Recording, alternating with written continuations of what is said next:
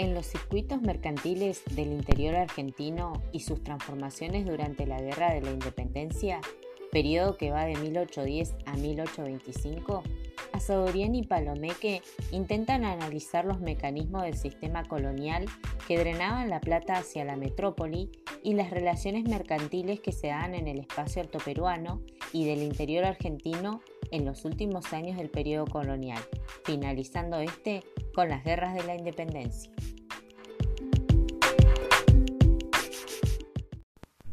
Pero, ¿a qué se refieren cuando hablan del espacio alto peruano o del espacio peruano?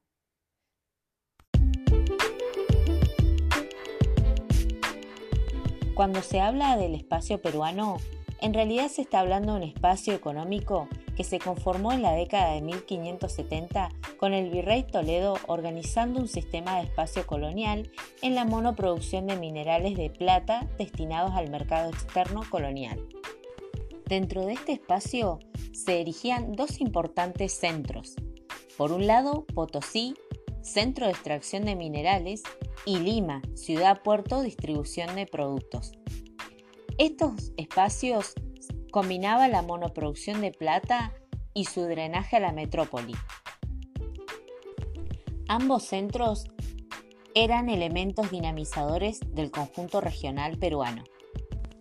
El drenaje de la plata se lograría a través de la recaudación de impuestos a la producción, el pago de valiosos productos importados, productos provistos por un sistema monopólico que operaba a través del sistema de flotas que unían Cádiz, Sevilla con el Caribe y Centroamérica.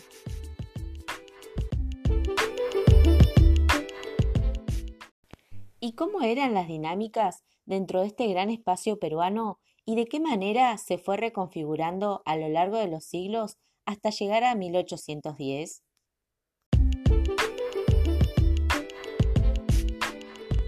Dentro de este espacio peruano se entrecruzaban conflictos entre grupos con intereses diversos.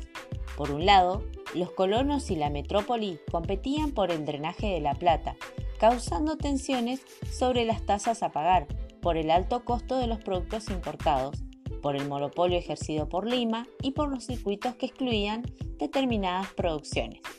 Así, para la segunda mitad del siglo XVII, los intereses de la metrópoli van decayendo en términos económicos, políticos y militares.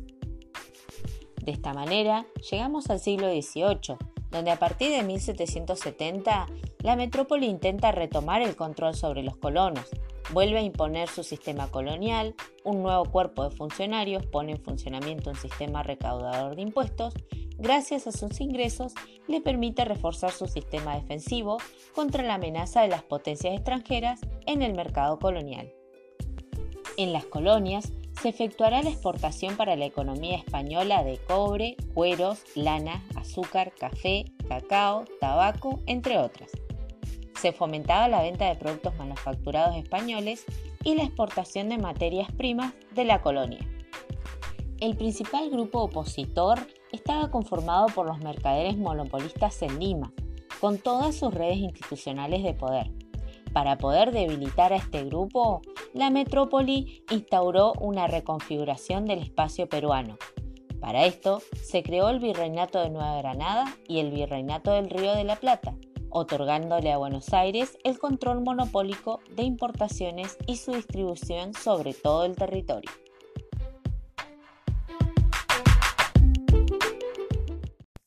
¿Y qué pasaba con las producciones y relaciones mercantiles del interior a fines del periodo colonial?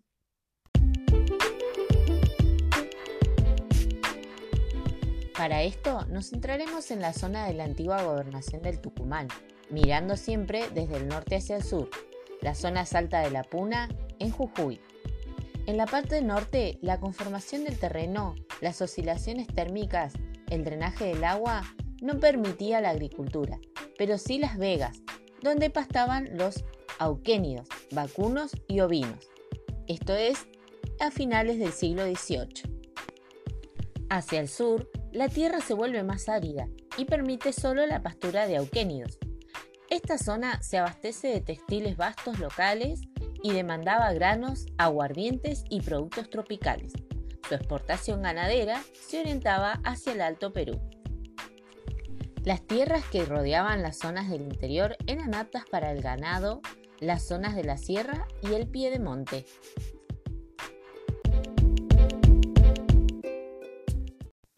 ¿Y cómo era la organización territorial estratégica de este territorio?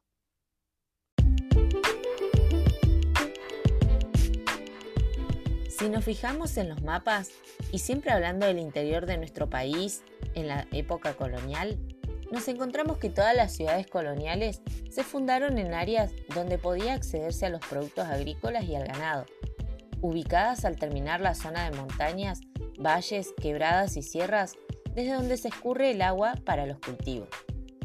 Así, nos encontramos con la zona de Cuyo, Mendoza y San Juan, área en medio de regadíos en plena zona agrícola.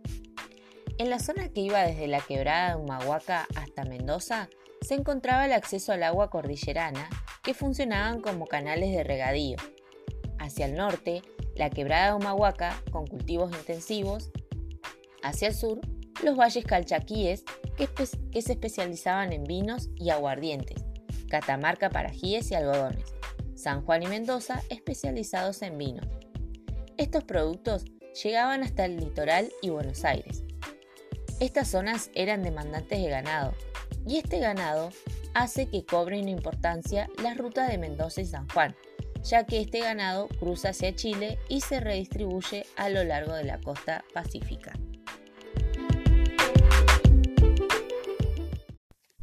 ¿Y qué otras relaciones y producciones mercantiles podemos encontrar dentro de la zona del interior en esta época?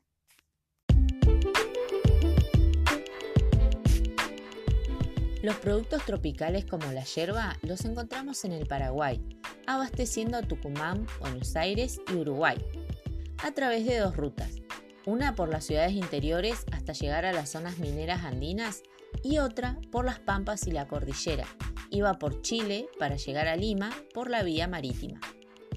Otro producto era el tabaco, que llegaba a las ciudades del interior a través de Paraguay y Guayaquil, o el azúcar, que provenía de las costas peruanas del Perú hasta llegar al Tucumán a través de un circuito mercantil que transportaba caco y tabaco de Guayaquil, el añil de Guatemala, artesanías de Quito y retornaban la yerba paraguaya y el trigo chileno a Lima, así como el demandado ganado. El algodón que se cultivaba en Catamarca y Tucumán se distribuía hacia Córdoba y Santiago.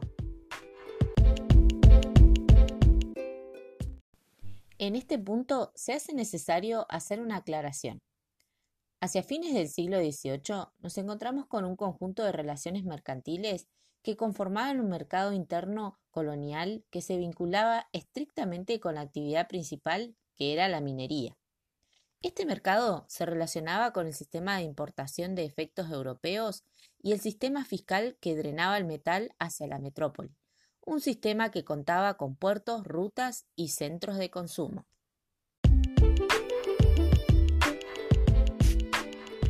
Como estamos hablando del interior de nuestro país en la época colonial, no nos vamos a centrar en nombrar todas las rutas que conformaban este mercado interno. Solamente mencionaremos las dos que circulaban desde la antigua gobernación del Tucumán.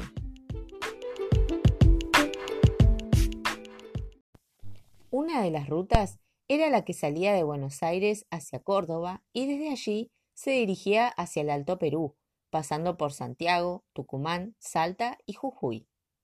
La otra salía de Buenos Aires, pasaba por Río Cuarto, Mendoza y Chile y seguía por la costa pacífica.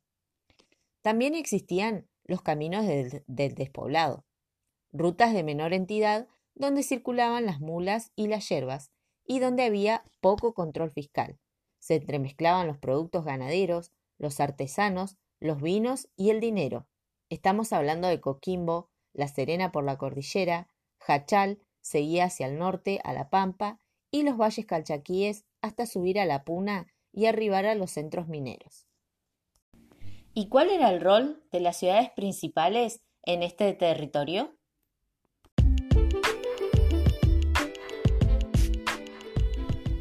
Las ciudades tenían mucha importancia en esta red de circuitos y rutas. Buenos Aires, como capital del virreinato, servía como punto de exportación de cueros, efectos europeos y esclavos que llegaban hasta la zona minera andina, el Paraguay, el interior, Cuyo, Santiago de Chile, la costa del Pacífico.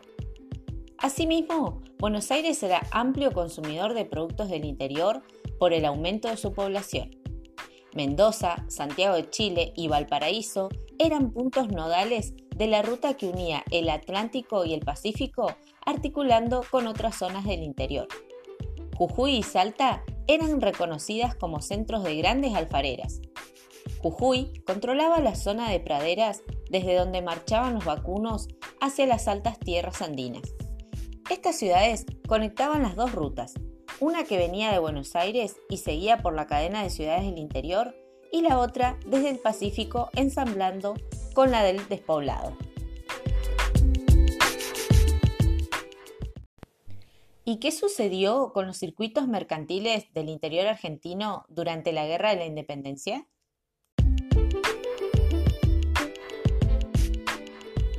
Bueno, en realidad lo que sucedió fue que como resultado de la Guerra de la Independencia, las importaciones de productos europeos continuaron empobreciendo a los productos locales. Había desorden de producción y debilitamiento de los circuitos mercantiles del interior. ¿Y por qué pasó esto?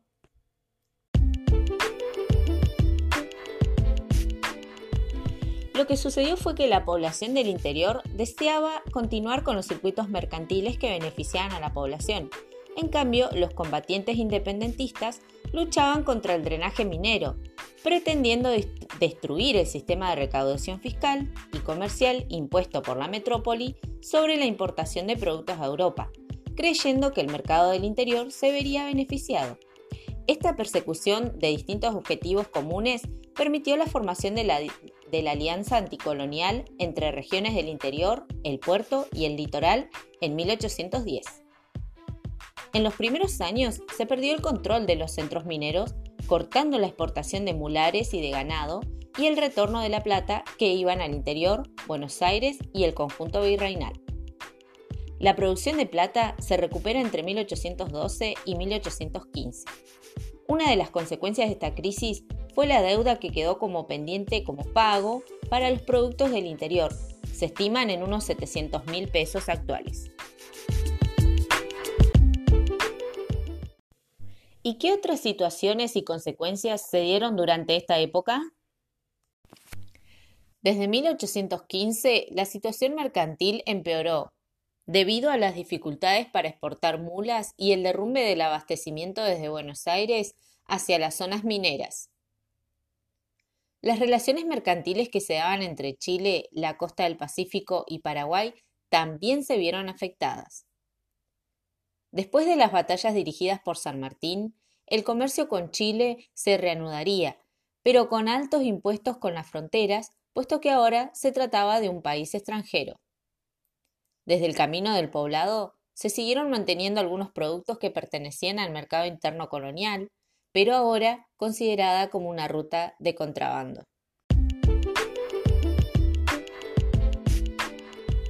Por otra parte, el circuito de las zonas del Pacífico se va a ver muy afectado hasta que San Martín logre ocupar Lima.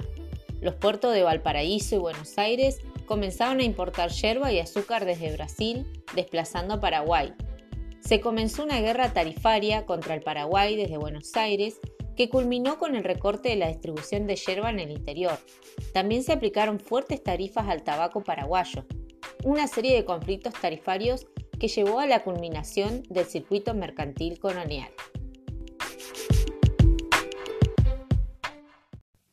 ¿Y qué sucedía con el camino del despoblado y las demás relaciones entre distintas zonas en el periodo de 1815 a 1825?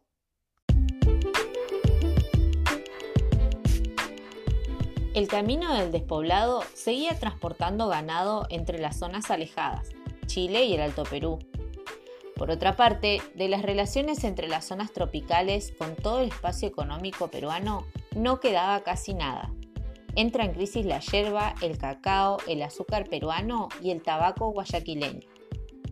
Sin embargo, Salta, Tucumán y Catamarca se ven favorecidas al ser las únicas exportadores de tabaco hacia suelo chileno.